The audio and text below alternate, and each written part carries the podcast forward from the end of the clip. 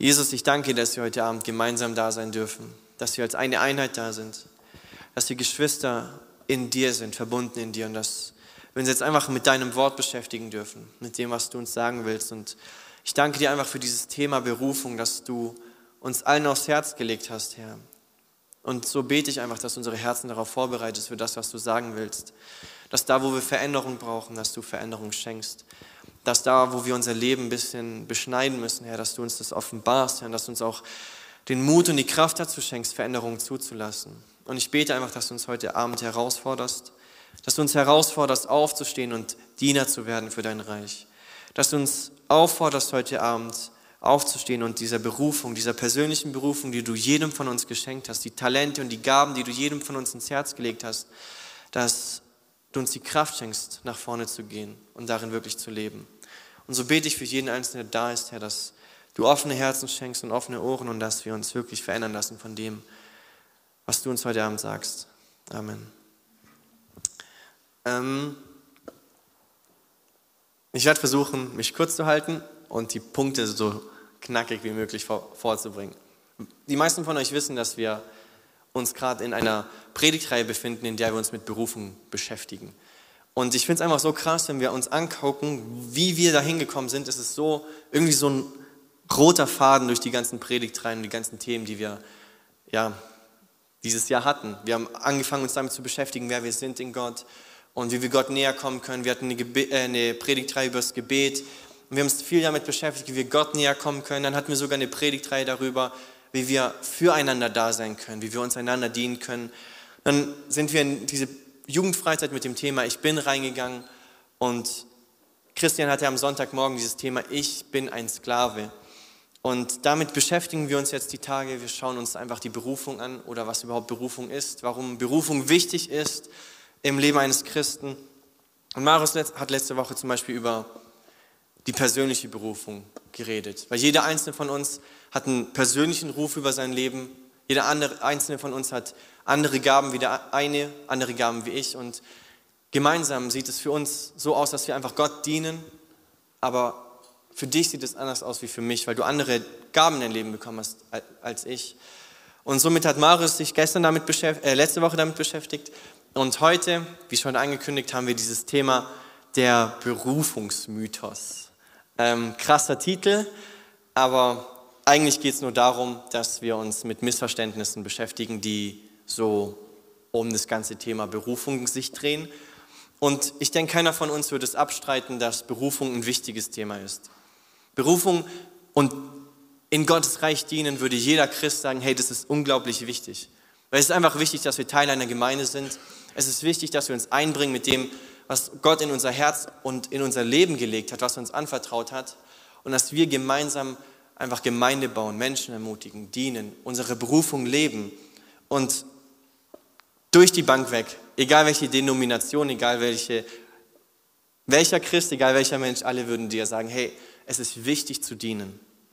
Und da habe ich mir die Frage gestellt, aber warum ist es bei vielen so, dass sie so ein falsches Bild von Berufung haben, so ein unerreichbares Bild von Berufung? So ein Bild von Berufung, wo viele Kleinigkeiten drinstecken, die indirekt Druck auf dich aufbauen und ja, eben das Leben nicht einfach machen. Und so habe ich überlegt, wie war das bei mir im Leben? Und ich habe wirklich gesehen, dass in den ersten Jahren, wo ich mich bekehrt habe, dass ich diesen, dieses Bild von Berufung hatte, das nicht sehr gesund war. Diesen Berufungsmythos habe ich mitbekommen und geglaubt, und ich habe gesehen, was es in meinem Leben gemacht hat und so mit den Jahren habe ich irgendwann verstanden, hey, Berufung ist eigentlich ein komplett anderes Bild und komplett anders zu verstehen. Und deswegen habe ich überlegt, wie kommt dieses Bild in die Herzen der Christen oder in die Köpfe der Christen? Und dann habe ich so überlegt, okay, wie stelle ich mir jetzt einen jungen Christen vor? Frisch bekehrt, hat verstanden und erlebt, dass Gott ihn aus seinen Sünden rettet, ins Leben bringt, ihn frei macht, ihn reinwäscht und er hat es verstanden, er hat es begriffen und er liebt Gott einfach. Und er sagt, hey, ich möchte mehr von Gott erleben. Ich möchte ihm mehr begegnen, ich möchte mehr von ihm erfahren, ich möchte mehr für ihn tun. Und so geht dieser junge Christ ähm, auf die Suche und er geht zu dieser Konferenz und er geht dorthin und er geht in diesen Gottesdienst und er besucht diese Konferenzen, diese Events, wo diese großen Männer Gottes äh, eingeladen sind. Wo diese Männer sind, die schon am Ende ihrer Berufung sind und einfach nur noch aus, so aus dem Nähkästchen plaudern können, was sie alles erlebt haben, was sie alles für Gott getan haben. Und so sind Jungchristen einfach auf so Events oder Gottesdiensten und es ist nicht schlimm, auf Events zu gehen. Es ist Hammer. Events sind nice und es ist immer eine gute Zeit. Aber ich habe gemerkt, dass dadurch so ein kleines falsches Bild oft äh, geschaffen wird. Weil wir hören diese überwältigende Berufungsgeschichten, wo, wo Gott ganz klar die Berufung ausgesprochen hat und wir denken, das ist Normalität. Und dabei ist es irgendwie so ein Eins unter eine Million Berufungen. So eine Sache, die nicht normal ist, dass es so erlebt wird. Also meines Wissens nach. Und die Folge ist eben, dass, dass Menschen anfangen, von Event zu Event zu rennen. Sie, sie rennen von Mann Gottes zu Mann Gottes. Sie rennen von einem hoch zum nächsten hoch, einfach in dieser Hoffnung, dass sie das erleben, dass dieses klare Reden Gottes kommt in, hey, das ist deine Berufung, das ist der Drei-Schritte-Weg, wie du dorthin kommst und das habe ich mit dir vor und das musst du machen und das passiert da und einfach so dieses klare Reden, wie wir es oft hören in diesen großen Zeugnissen und diesen Geschichten, wie Menschen gerufen wurden. Und so habe ich mir vier Punkte rausgesucht, die wir ganz kurz anschauen werden, was so Probleme oder problematische Punkte in diesem Berufungsmythos ist, in diesem Missverständnis der Berufung, das sich um diesen Thema Berufung hält. Wir werden vier Punkte anschauen, die so mit diesem Bild mitgetragen werden und werden uns schauen, wie die vier Punkte eigentlich biblisch zu verstehen sind. So beschäftigen wir uns jetzt mit dem Mythos und der erste Punkt, der mir einfällt, wenn ich so an einem falschen Bild von Berufung denke, dann einfach, dass es etwas Großes sein muss. Hey, wenn ich berufen werde, wenn ich berufen werde, dann ist es zum einen eine Berufung von Gott, das heißt, die muss groß sein, und zum anderen beruft Gott ja nur zu etwas absolut Großem. Ich habe es bei diesem Mann gehört, der schon alt ist, oder von dieser Frau gehört, die schon älter ist und schon viel mit Gott erlebt hat. Sie wusste ganz genau, was ihre Berufung ist und es war was Großes. Und deswegen erwarte ich auch diese gigantische, diese immense Berufung, die so gedankenübersteigend ist, dass ich mich erstmal eine Woche drauf klarkommen muss, so hey, das ist meine Berufung, das muss ich machen. Und es ist etwas, was wir uns nie vorgestellt hätten. So dieses, es muss etwas Großes sein. Und ich habe mich so gefragt, hey, ist es nicht so, dass wir uns das falsch verstehen, weil wir sehen, dieses Leben, das geprägt ist schon in einer Beziehung mit Gott, durch einen treuen Dienst mit Gott. Und er erzählt einfach nur, wie er es erlebt hat. Und wir ziehen unsere falschen Schlüsse daraus und wir schaffen diesen Berufungsmythos, diese Missverständnisse. Und wir denken, hey, bei mir muss es genauso sein. Die Berufung, die ich über mein Leben ausgesprochen bekommen habe, die muss genauso groß sein, mindestens. Und ein anderer Punkt oder ein Gedanke, den ich da hatte, ist so, ist die Vorstellung nicht oft mit einer Sehnsucht nach Ruhm so ein bisschen geleitet? Schaut man nicht selbst zu diesen Menschen auf und denkt, ey, das ist so ein Vorbild, ich möchte auch so sein. Ich will auch so groß sein. Ich will auch, dass Menschen zu mir aufschauen. Und so ist der erste Mythos eben, dass wir uns vorstellen, dass unsere Berufung etwas Großes ist, etwas Gigantisches. Der zweite Mythos, beziehungsweise das zweite Missverständnis, das mir so ein bisschen aufgefallen ist, ist, dass es direkt bei 100 beginnt. Am besten noch bei 110. Wir fangen an, frisch bekehrt, drei Tage, Gott spricht ganz klar zu uns, diese große Berufung und auf einmal sind so alle Menschen da, die sagen, hey, wir machen dir den Weg frei, damit du jetzt dort genau diesen Dienst machen kannst. So, wir stellen uns vor, dass die Berufung wurde ausgesprochen, wir wissen jetzt, was es ist und wir können direkt loslegen. Es gibt keine Zeit der Vorbereitung, in der wir ähm, treu sein müssen, in der wir geformt werden müssen, in der Gott unser Charakter nimmt und ein paar Sachen wegmacht, die nicht so gut sind und ein paar Sachen uns schenkt, die wir noch brauchen für das eigentliche Ziel, wo wir hinkommen sollen. Vorbereitung, was ist das überhaupt? Ich meine, Gott hat mich ja berufen und das sollte ja genug sein. Wir denken, dass es direkt losgeht. Es gibt keine Prüfungen, keine Charakterformung. Es gibt keine Zeit, in der wir Treue zeigen müssen. Es gibt keine Zeit oder keine, kein Abschnitt in diesem Berufung ausleben, in der wir vielleicht auch demütig werden müssen. In der Gott uns durch eine Zeit nimmt, wo wir verstehen, dass es nicht um uns geht, wenn wir dienen, wenn wir Gottes Reich bauen, sondern um andere Menschen. Es geht darum, Gott zu verherrlichen. Es geht darum, Menschen einzuladen in dieses Leben, das uns begegnet ist. Und nicht, dass wir verherrlicht werden, nicht, dass Menschen zu uns aufschauen, nicht, dass Menschen uns einladen wollen zur Konferenz, weil wir ja so krasse Diener sind und so eine krasse Berufung haben.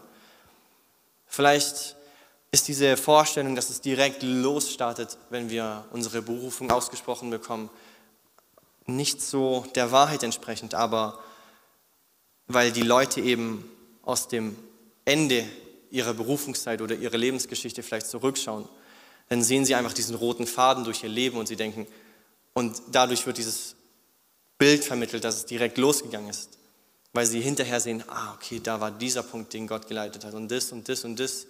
Und aus der Perspektive des Zurückschauens scheint es einfach so, dass es direkt begonnen hat, die Berufung. Und vielleicht führt uns das eben zu diesem Missverständnis, dass wir oft diese Erwartung haben, dass wenn wir eine große Berufung über uns, unser Leben ausgesprochen haben bekommen, dass es direkt losstartet. Dann das dritte Missverständnis und der dritte Mythos ist so, wenn Gott uns beruft, dann ist es ein glasklarer Plan. Es gibt keine Fragen. Es kommt so auf den Tisch gehauen, 20 Seiten Vertrag. Okay, morgen beginnt das und dann kommt diese Zeit in deinem Leben und dann machst du das und dann liest du dieses Buch und ähm, irgendwie nach zwei Jahren kommt diese Frau, dieser Mann in dein Leben und ähm, let's go. Und irgendwann mal kommen noch die Kinder und das Kind und das Kind bekommst du auch noch und dann irgendwann mal kommst du durch eine schwerere Zeit, weil das Kind krank wird und ja und dann hier noch und dann unterschreib, wenn es dir passt. So ist irgendwie dieses, diese Vorstellung, die man hat, wenn man über Berufung redet, so. Hey, und hast schon deinen Platz, wo du dienst, hast schon deine Stelle, wo du dienst, hast schon irgendwie einen Bereich, in dem du dich einbringst. Nein, ich habe meine Berufung noch nicht und ich weiß nicht, wo ich anfangen muss. So, ich brauche diesen glasklaren Plan, diesen Vertrag, den ich einfach nur noch unterzeichnen muss, wo alles detailliert aufgeschrieben ist. Und wir verstehen es oft so eben als dieser klare Ruf, der kommen muss. Weil wir es vielleicht oft in Zeugnissen hören, wo Evangelisten oder Missionare oder große Prediger sagen, Gott hat akustisch sogar zu ihnen geredet, ich rufe dich in diesen Dienst. Und so stellen wir diesen Maßstab an uns selbst und wir denken, hey, das muss bei mir genauso sein. Wir müssen diesen Drei-Schritte-Plan zur Berufung von Gott bekommen. Und dann stellen wir uns noch vor, dass es so null Steine auf diesem Weg gibt. So, wir laufen diesen Weg, der uns gebahnt wurde und es wird einfach easy, so ohne Probleme. Und so ist es halt nicht. So ist es einfach nicht.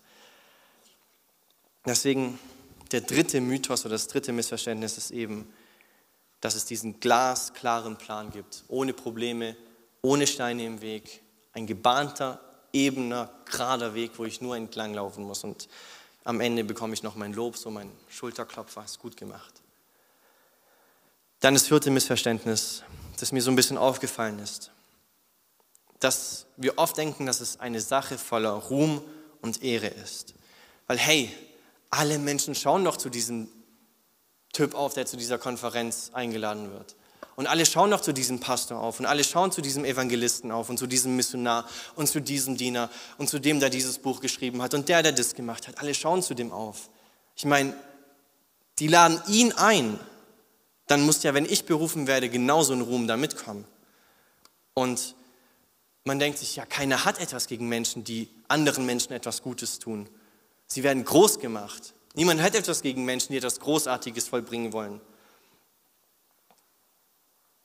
Und wir denken, hey, dieser Mann, der bedeutet etwas, also diese Frau, die angefangen hat zu dienen.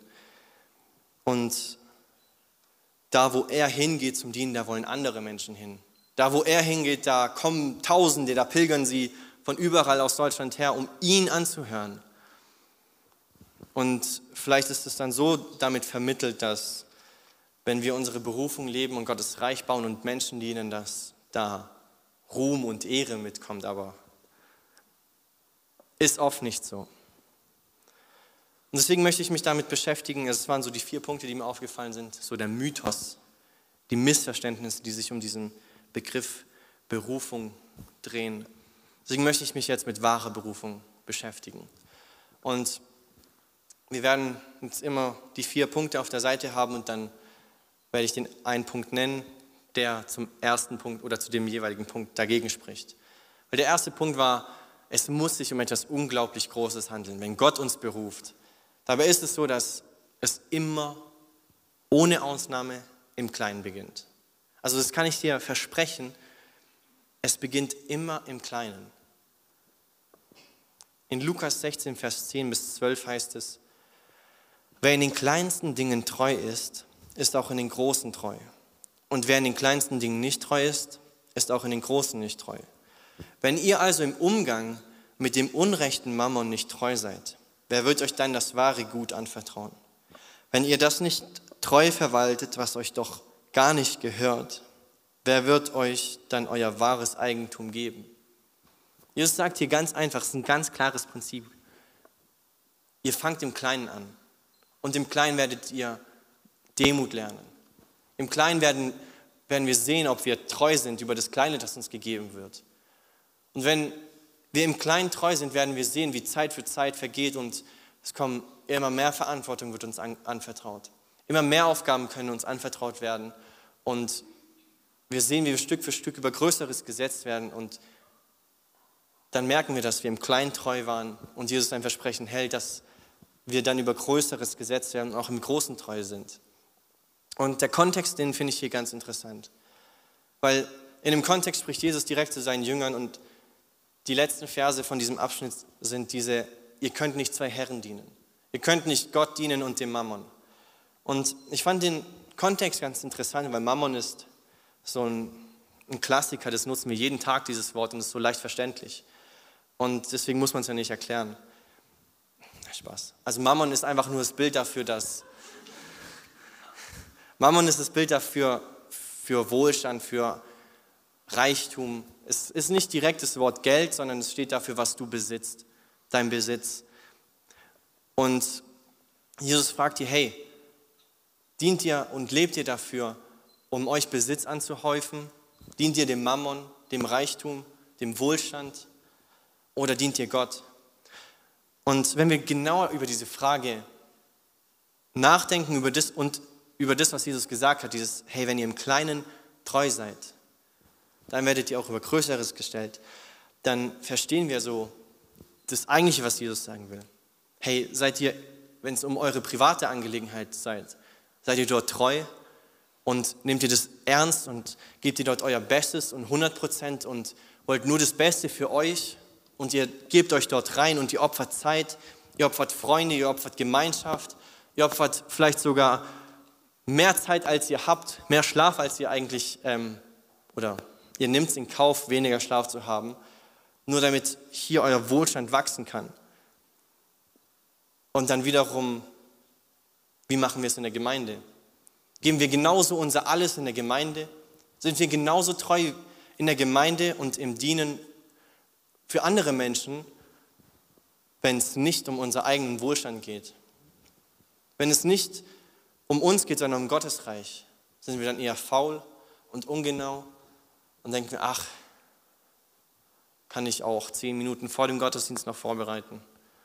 Denken wir, ach, das passt schon, wenn ich fünf Minuten früher da bin und das ganz kurz einstelle und nur zwei anstatt zehn Fehler da sind. Nehmen wir die Aufgaben, die uns Gott anvertraut hat in der Gemeinde, die Dienste, die Sachen, in denen wir schon wirken und dienen dürfen, Nehmen wir sie ernst oder sind wir dort ungenau? Sind wir nicht treu in den kleinen Dingen? Und ich denke, das ist einfach ein klares Prinzip, das Jesus hier ausspricht. Sei im Kleinen treu und Gott wird, dich, wird dir immer mehr anvertrauen. Sei treu in dem, was niemand sieht. Sei treu in den Dingen, die vielleicht dir nicht so viel Ruhm einbringen. Sei treu in den Dingen, die nicht hier vorne geschehen, wo Leute dir sagen können, ey, nice Predigt hat mich echt ermutigt. Sei treu in den Dingen, wo vielleicht niemand auf dich zukommt und sagt, hey, danke dafür. Sei treu in den Dingen, die keiner sieht. Sei treu in den Dingen, die herausfordernd sind. Wo du dir selber sagst, warum mache ich das überhaupt? Das ist so herausfordernd und anstrengend für mich. Und es wird eh nicht geehrt. Es kommt eh keiner auf mich zu, der sagt, Dankeschön. Sei treu in diesen Diensten. Sei treu in den kleinen Dingen. Wenn wir erwarten und wenn wir darauf warten, dass etwas Großes uns in den Schoß fällt, so wie es in diesem ersten Missverständnis ist, dann werden wir niemals anfangen zu dienen. Darum im Kleinen will Gott unseren Charakter formen. Und es erinnert mich so hart an Mose, der erstmal 40 Jahre den Wohlstand von Ägypten verlassen hat, in die Wüste gegangen ist und einfach die Schafe seines Schwiegervaters gehütet hat, bevor Gott angefangen hat, ihn richtig zu nutzen. Und in dieser Zeit, in diesen Jahren, wo er weg war, hat Gott ihn geformt, seinen Charakter geformt und gesehen, dass er im Kleinen treu ist. In den Dingen, die nicht so viel Ruhm bringen, dass er darin treu ist. In den Dingen, die herausfordernd sind. Und so kommen wir zum zweiten Punkt. Und der Mythos ist ja, dass es direkt bei 100 beginnt. Und wie es tatsächlich ist, es beginnt bei 0. Und ich wollte erstmal so den Punkt schreiben, es beginnt eigentlich eher bei minus 10. Weil anfangs ist es so, wir sind so pumped. Ich bin frisch bekehrt, ich möchte jetzt was machen. Und wir sind so, wir dienen da, wir dienen dort, wir machen was für Gott. Und wir dienen, wo es geht, aber wir haben kein klares Ziel vor Augen. Wir sind so planlos, wir wissen nicht, wo es hingehen soll. Und wir dürfen uns eben nicht diesen Maßstab geben und nicht erwarten, dass wir direkt Paulus sind, so hey, anderes Level. Sondern wir fangen einfach an und indem wir dienen, indem wir treu in den kleinen Dingen sind, indem wir stetig unsere Dienste ernst nehmen, fällt uns Stück für Stück auf, was Gott uns für Gaben ins Leben gelegt hat. So vielleicht bist du treu in den kleinen Dingen, du merkst, hey, ich kann echt gut organisieren. Vielleicht sollte ich das mal anbieten, wenn eine Gemeindefreizeit, eine Jugendfreizeit organisiert wird. So, ich könnte da bei der Planung helfen. Oder du erkennst, hey, ich kann einfach, wenn Leute mit mir reden, so gut zuhören und noch in zwei Jahren kann ich mich daran erinnern. Und Menschen, die Nöte haben, kommen zu dir. Und es ist wichtig, dass, wenn man mit Menschen redet, dass man sich daran erinnert, worüber geredet wurde, weil es zeigt, dass man wertgeschätzt wird. Und ich weiß nicht, was auch immer auffallen mag, so, hey, ich kann gut singen, ich kann gut aufräumen, ich kann gut kochen, ich kann gut planen. Indem wir in den kleinen Dingen treu sind, und anfangen zu dienen, bei Null anfangen, erkennen wir Stück für Stück so, wo es hingeht. Und das ist auch so etwas Wunderbares. Gott beruft jeden einzelnen von uns. Jeder einzelne seiner Kinder ist berufen und er legt Gaben in jedes Leben. Und im Laufe dieses Dienes erkennen wir eben Stück für Stück, was diese Gaben sind.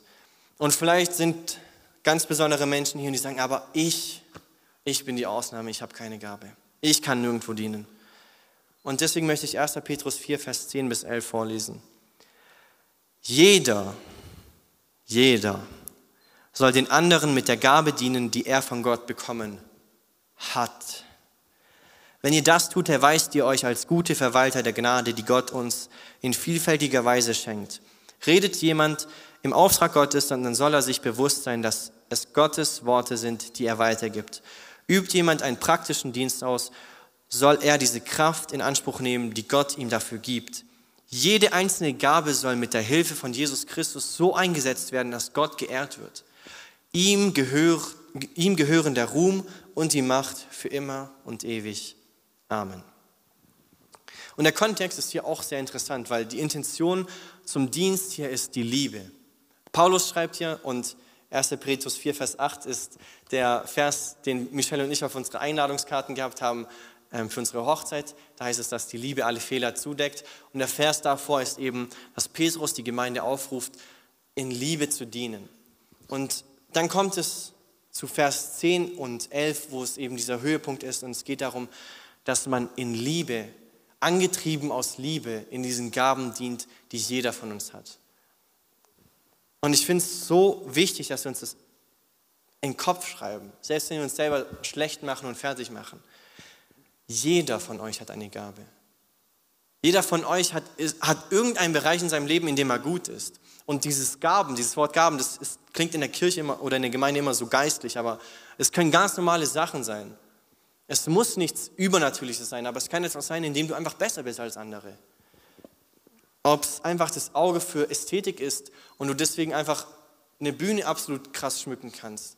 Das sind Gaben, die man nutzen kann, um einfach alles besser zu machen, um Menschen zu dienen damit. Und jeder einzelne von uns hat eine Gabe. Und wir beginnen eben bei Null. Und dass wir bei Null beginnen, bringt uns dazu, dass wir miteinander leben, als eine Gemeinde, als Geschwister. Und wir fangen gemeinsam an zu dienen. Und vielleicht ist jemand, der schon länger mit uns dient und er hilft uns und er ist uns einfach ein Vorbild und gibt uns Ratschläge. Und indem wir gemeinsam nach vorne gehen, leben wir eigentlich dieses, dieses Leben, was Gott für uns vorbestimmt hat. In Gemeinschaft, die aus Liebe angetrieben wird, dienen wir uns gegenseitig zur Erbauung. Und so geht es einfach darum, dass wir in Gemeinschaft Gottes Güte erleben, genießen und andere dazu einladen. Und dann kommen wir zu Punkt 3. Und der Mythos bei Punkt 3 war ja, dass es immer so einen glasklaren Plan gibt. Und ich habe gesagt, es beginnt, oder deine Berufung ist der Beginn eines Meisterwerks. Und ich habe so gedacht, das ist so das, eigentlich das perfekte Wort, weil ich hatte so dieses Bild vor Augen, wie da einfach ein Marmorblock vor jemandem steht und so langsam Stück für Stück dieser David rausgehauen wird. Und ich denke, das ist ein sehr schönes Bild, weil der Beginn unserer Berufung nicht etwas ist, was so dann in zwei Jahren ändert, sondern Stück für Stück geht es einfach weiter und Stück für Stück wachsen wir darin. Und Stück für Stück sehen wir, dass sich etwas verändert. Und hier, ganz kurz, jetzt müsst ihr zuhören, weil das sind vielleicht ein paar harte Worte, aber in erster Linie geht es bei Berufung, beim Dienen nicht darum, dass wir unsere Berufung finden. Es geht nicht darum, dass wir einen Dienst finden. Es geht nicht darum, dass wir etwas haben. Es geht nicht um uns als Einzelperson. Wenn wir erwarten, einen ganz klaren und ausgearbeiteten Plan von Gott zu bekommen, dann haben wir irgendetwas nicht richtig verstanden. Es geht nicht darum, dass wir etwas machen und etwas arbeiten um des Arbeiten willen. Es geht nicht darum, dass wir einen Dienst haben, um etwas zu tun halt, dass es so von der Liste gehakt ist, so wir haben einen Dienst, wir haben eine Berufung gefunden, so christliche Checklist abgehakt, Punkt fertig, nächstes bitte. Es geht nicht darum, dass wir einfach arbeiten. Unsere Berufung ist keine Arbeitsbeschaffungsmaßnahme, sondern in Markus 1, Vers 15 lesen wir, ich habe eine andere Übersetzung genommen, die man vielleicht nicht oft liest, es ist soweit. Jetzt wird Gott seine Herrschaft aufrichten und sein Werk vollenden. Ändert euer Leben und glaubt dieser guten Nachricht. In anderen Übersetzungen heißt es, es ist soweit, die Zeit ist da, das Reich Gottes ist nahe gekommen. Und wenn wir Jesus sein Leben anschauen, dann verstehen wir dieses Bild des Reiches Gottes. Er beginnt seinen Dienst damit, dass er sagt, das Reich Gottes ist da. Das ist das Evangelium, das ist die gute Nachricht, dass die Herrschaft Gottes begonnen hat. Und so schauen wir sein Leben an und überall fängt er an, da wo die Herrschaft der Sünde ist, es zu zerstören und Menschen vom Tod ins Leben zu rufen. Und Jesus kommt und er verkündigt dieses Reich Gottes. Er kommt und er macht es möglich, dass Menschen gerettet werden, dass Menschen aus der Gefangenschaft der Sünde und der Konsequenzen ihrer Sünde gerettet werden, ins Leben kommen können. Und er ist der Diener der Diener. Er ist der, der uns zeigt, was es wirklich bedeutet zu dienen. Er macht das alles aus genau einem Ziel und nur angetrieben von einem Grund. Er macht es, damit sein Reich gebaut wird, damit Menschen gedient wird, damit Menschen gerettet werden. Und seine Intention hinter dem Ganzen ist eine Liebe, die wir bis ans Ende, Ende unserer Tage nicht verstehen werden, nicht begreifen können. Und wir bauen weiter an diesem Reich. Marius hat am Sonntag mal über Nehemiah gepredigt, wie die Mauer zerstört wurde und wie wirklich hunderte Namen erwähnt wurden, wer an welchem Stück der Mauer weitergearbeitet hat. Und genau so ist es mit den Gaben, die wir erkennen, wenn wir im Kleinen treu sind und bei Null anfangen und diesen Weg anfangen, dieses Meisterwerk anfangen zu bauen. Mit diesen Gaben können wir Stück für Stück den Bereich in Gottes Reich bauen, der uns anvertraut wird. Und deswegen möchte ich ganz kurz wieder zu den Worten zurückkommen, die ich am Anfang gesagt habe, dass es in erster Linie nicht darum geht, dass wir einfach eine Berufung finden, dass es nicht darum geht, dass wir einen Dienst finden, sondern es geht darum, dass wir Menschen dienen. Das ist die Intention dahinter, warum wir unsere Berufung finden sollen, unseren Dienst finden sollen, in dem wir gut sind, dass wir Gottes Reich bauen können, dass wir ein Meisterwerk bauen, eine Gemeinde bauen, mit dem, was wir haben, mit all dem, was wir sind, wo wir andere Menschen einladen können, damit sie Gott erleben können, damit sie diese Freiheit von Schuld und Last und Scham erleben können, dass sie Befreiung erleben können von ihren Sünden. Es geht darum, dass wir von innen heraus verändert werden.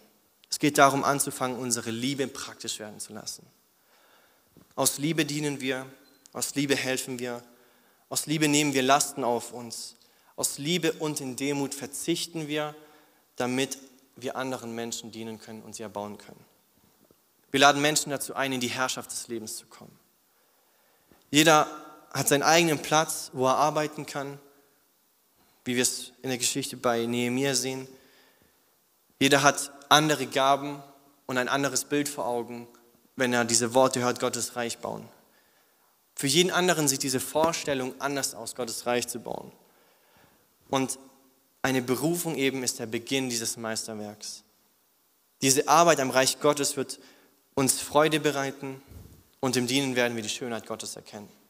Und jeder einzelne von uns ist berufen, weil in Matthäus ganz am Ende heißt es, geht hinaus zu allen Völkern. Und es ist ein allgemeiner Ruf zu jedem einzelnen von uns. Baut Gottes Reich mit den Gaben, die ihr habt, dient einander, dient der Gemeinde mit den Gaben, die ihr habt. Und ihr findet eure Gaben, indem ihr erstmal anfangt zu dienen, in Kleinigkeiten. Dann der vierte Punkt, dass wir uns oft vorstellen, dass eine Berufung zu finden und darin zu wachsen, so ein Ding ist, der oft mit Ruhm und Ehre verbunden ist. Es ist eher oft eine Sache voller Demut und Last. Und ich denke, das beste Beispiel und der beste Beweis dafür ist, dass, wenn wir uns einfach mal alle Jünger anschauen, ausnahmslos abgesehen von Johannes sind alle gestorben. Und nicht einfach so an Altersschwäche, sondern sie wurden getötet, weil sie gedient haben, weil sie in ihrer Berufung gelebt haben, weil sie versucht haben, Menschen etwas Gutes zu tun, wurden sie getötet. Und dann denken wir, okay, ja, vielleicht ist es nicht immer so nice. Und vielleicht ist es so während dem Dienen ganz cool. Und dann sehen wir Paulus, der während dem Dienen die größte Zeit gefühlt im Gefängnis war. Wie er fast alle seine Briefe aus dem Gefängnis geschrieben hat und trotzdem noch in Philipp, im Philipperbrief schreibt, mir ist alles möglich durch den, der mich, der mich stark macht.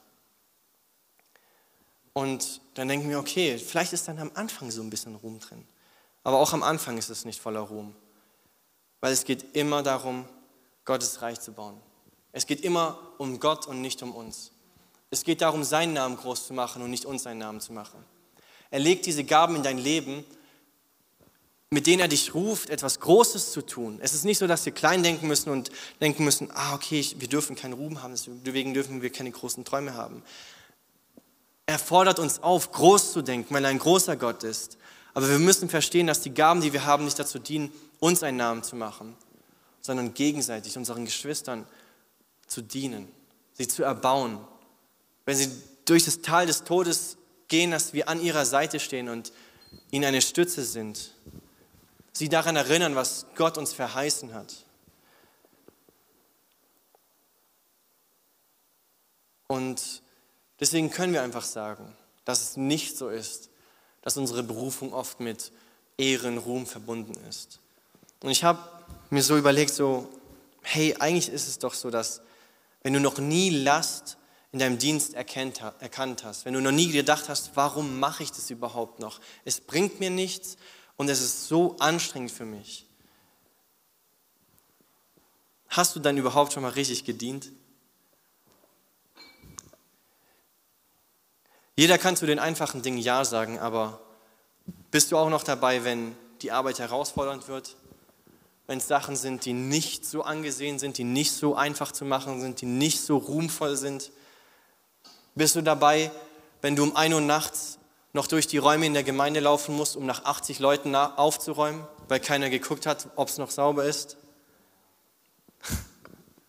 Bist du noch dabei, wenn es heißt, den Abwasch zu machen für 100 Leute, die sich den Bauch vollgeschlagen hat und die einfach nur noch die Teller auf dem Tisch stehen lassen?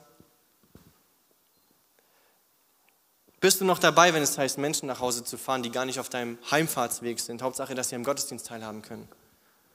Und so kleine Sachen, die herausfordernd sind, die uns nicht viel Ruhm bringen, weil sie keiner sieht, sind wir bereit, diese Sachen zu machen, um Gottes Reich zu bauen, um einfach dieses Leben und diese Schönheit und diese Liebe, in der Gott uns begegnet ist, anderen Menschen weitergeben zu können. Also damit ich zusammenfassen kann, den Berufungsmythos, Berufung ist nicht etwas unglaublich Großes. Berufung ist nicht etwas, was direkt bei 100 beginnt. Berufung ist nicht etwas, das so glasklar uns gegeben wird, mit, wie so ein Vertrag auf den Tisch geklatscht wird, so unterschreibt oder nicht. Berufung ist nicht etwas voller Ruhm und Ehre. Berufung ist etwas, das im Kleinen beginnt. Es beginnt klein und nicht bei 100. Es beginnt eher bei Null.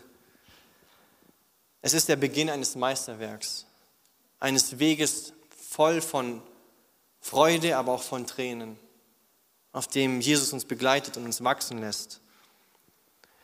Es ist eine Sache voller Demut, Hingabe und Selbstlosigkeit. Und der Weg, deine Berufung zu finden, ist einfach anzufangen zu dienen. Dich umzuschauen, auf deine Freunde zu schauen, auf die Menschen, mit denen du aufwächst, auf deine Geschwister zu schauen, die du liebst und sagen, hey, ich möchte ihnen einfach nur das Beste. Ich möchte ihnen dienen. Aus einem absolut selbstlosen Herzen heraus möchte ich dienen mit den Gaben, die ich in meinem Leben habe. Und mit dem Weg, wie wir anfangen zu dienen, werden wir diese Gaben erkennen. Und zum ganz Schluss, Schluss, Schluss möchte ich noch ganz kurz zwei Lügen des Feindes anschauen, die wir oft uns selbst einreden, wenn es um Berufung und um Dienen geht. Und das erste ist, du kannst etwas nicht. Oft ist es so die Ausrede so, hey, könntest du das und das machen? Na, ich kann es nicht. Ah, ich bin nicht gut darin. Hey, kannst du eine Ermutigung fordern? Ah, nein, ich kann nicht gut reden, ich mache das nicht. Und streng genommen, ganz streng genommen, hat keiner von uns etwas, was ihn qualifiziert für etwas. Okay, klar, vielleicht sind wir, indem wir angefangen haben zu dienen, gut in etwas geworden. Aber als wir bei Null waren, war es nicht, oh, ich sehe, das wird ein absolut krasser Gitarrenspieler und Lobpreisleiter. So, hier, mach jetzt sofort bitte. Es ist alles durch Christus. Wenn wir dienen, dann ist er in unserer Schwachheit stark. Wenn wir dienen und anfangen, Menschen wirklich etwas Gutes tun zu wollen, dann werden wir sehen, dass er es ist, der uns Gelingen schenkt. Dass er es ist, der uns Wachstum schenkt in unserem Dienst, in all dem, was wir machen. Und er sieht unser Herz. Und wenn du wirklich, wirklich dienen willst, wenn du wirklich einfach Menschen etwas Gutes tun willst, wenn du Menschen wirklich einfach die Liebe Gottes zeigen willst, was er getan hat, dann wird er deine Stärke sein in diesen Situationen. Und deswegen, auch wenn du dir selbst einredest, du kannst nicht und du bist es nicht wert, dann möchte ich dir heute sagen, heute Abend sagen, du kannst durch Christus, der dich stark macht. Und die zweite Lüge, die wir uns oft selbst einreden oder die wir dem Feind oft glauben, ist, du bist es nicht wert zu dienen. Und oft ist es vielleicht damit verbunden, weil wir ganz genau wissen, was unsere Sünden sind und wie unsere Vergangenheit ist. Und wir denken so viel schlechter über uns selbst, als es Jesus tut. Und wenn wir ganz aufmerksam die Bibel lesen, dann haben Menschen, die selbst so angesehen sind wie Paulus, damit zu kämpfen. Mit diesem schlechten Gewissen und mit dem Wissen, was sie getan haben. Und sie können nicht wirklich damit abschließen, weil wenn Paulus über Sünder schreibt, dann nennt er sich den größten aller Sünder. Er nennt sich the Chief of Sinners. Er ist der größte Sünder, den er kennt. Und so ist es bei uns allen. Ich bin der größte Sünder, den ich kenne, weil ich ganz genau, was meine Fehler sind. Du kennst ganz genau deine Fehler. Für dich bist du vielleicht der größte Sünder, den du kennst.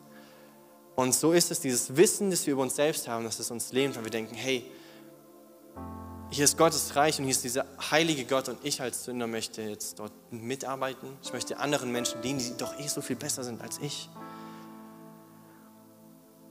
Aber alleine die Tatsache, dass Jesus für dich starb, beweist, dass du es wert bist dass du dienen kannst.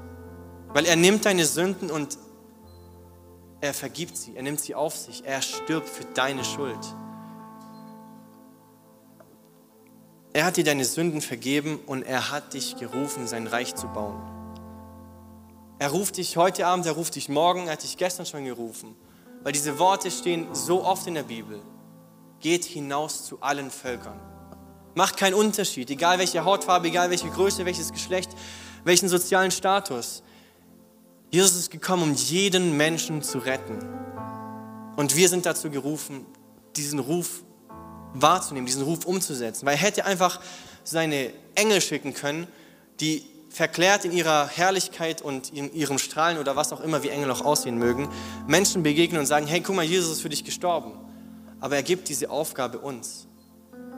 Dir, diesen Menschen, wo du vielleicht denkst, dass er nichts wert ist, dir vertraut er diese Aufgabe an, hinauszugehen in die Welt und zu Jüngern zu machen. Diese Botschaft, diese frohe Botschaft zu verkünden, dass es Hoffnung gibt. Dass es jemanden gibt, der ans Kreuz gegangen ist und alle Sünden der ganzen Welt auf sich genommen hat damit Rettung möglich ist. Er hat dir und niemanden anderen die Aufgabe aufgetragen. Und so möchte ich dich fragen, glaubst du heute Abend lieber dir und den Gedanken des Feindes? Und glaubst du, dass du wirklich etwas nicht kannst oder nicht wert bist? Oder glaubst du einfach dem, was Gott für dich getan hat? Ich möchte euch einladen, dass ihr gemeinsam aufstehen, das Lobpreisteam kann nach vorne kommen und wenn wir über Berufung nachdenken, dann ist es immer etwas ganz, ganz, ganz Individuelles. Ich werde dir nicht sagen können, so, hey, das sind die Bereiche, in denen du dienen kannst. Vielleicht dienst du schon, nur du weißt noch nicht ganz genau, wo du hinkommen willst, aber die Tatsache ist, dass wenn wir daran denken, was Gott für uns getan hat, und wenn wir uns vorstellen, wie wir Gottes Reich bauen können, dann, dann haben wir eine ganz andere Vorstellung darüber als jeder andere. Ich habe vielleicht eine ganz andere Vorstellung, Gottes Reich zu bauen, wie es für mich aussieht als du. Und genau dieses Bild, das sich in deinem Kopf vielleicht abzeichnet, das ist der Anfang deiner Berufung so.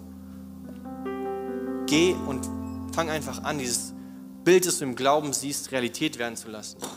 Menschen zu dienen in der Kraft Gottes.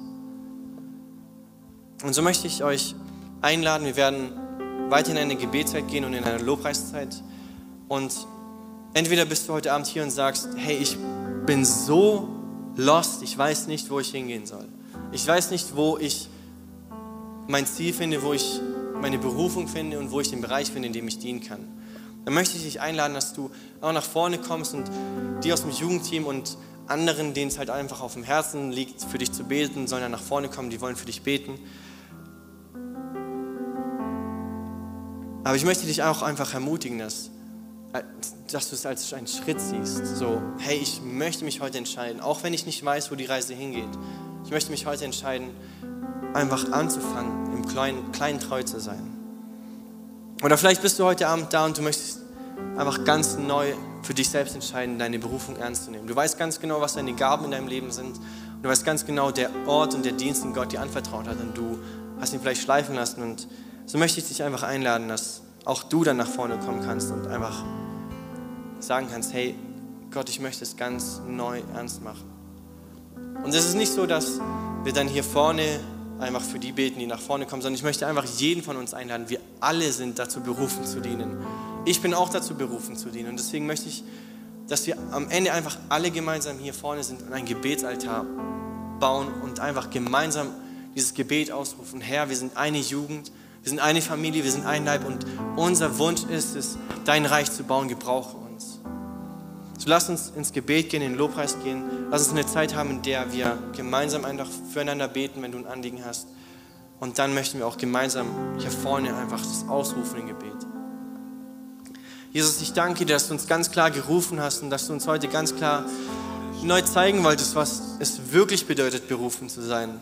Herr, dass wir nicht so falsche Vorstellungen von einer Berufung haben müssen, die niemals erreicht werden, Herr. Wir müssen uns nicht selbst daran limitieren, zu warten, bis du akustisch zu uns sprichst, bis wir anfangen können zu dienen, sondern du rufst uns jetzt schon im Kleinen treu zu sein. Und wie wir anfangen zu dienen, wirst du uns einfach Sachen offenbaren, in denen wir erkennen, wo unsere Talente sind. Die Bereiche, in denen wir Menschen dienen können. Und so bete ich, Herr, dass du heute Abend einfach etwas beginnst in jedem von uns. Dass jeder von uns einfach Stück für Stück mehr dein Reich baut. Dass wir das wirklich als den größten Wunsch in unserem Herzen sehen, dass wir dein Reich bauen, dich verkünden, dich verherrlichen und Menschen einfach in dieses Leben einladen, das wir in dir haben, Jesus. Schenke du heute Abend Bilder ganz klar in den Kopf, wie es aussehen soll, für diese Person dein Reich zu bauen. Und lass uns teilhaben an diesem Meisterwerk, an dieser Gemeinde, die du baust, wo du der Bauleiter bist. Und lass uns einfach, wie wir es bei Nehemiah sehen, ein kleiner Teil sein, der seine Arbeit macht. Und wir dann einfach sehen werden, dass dein Reich ein wunderbares Werk ist, ein Meisterwerk, in dem Menschen Freude haben können, in dem Menschen ihr neues Leben finden ewiges Leben. In deinem Namen bete ich und ich danke dir für jeden Einzelnen, der dein Reich bauen will.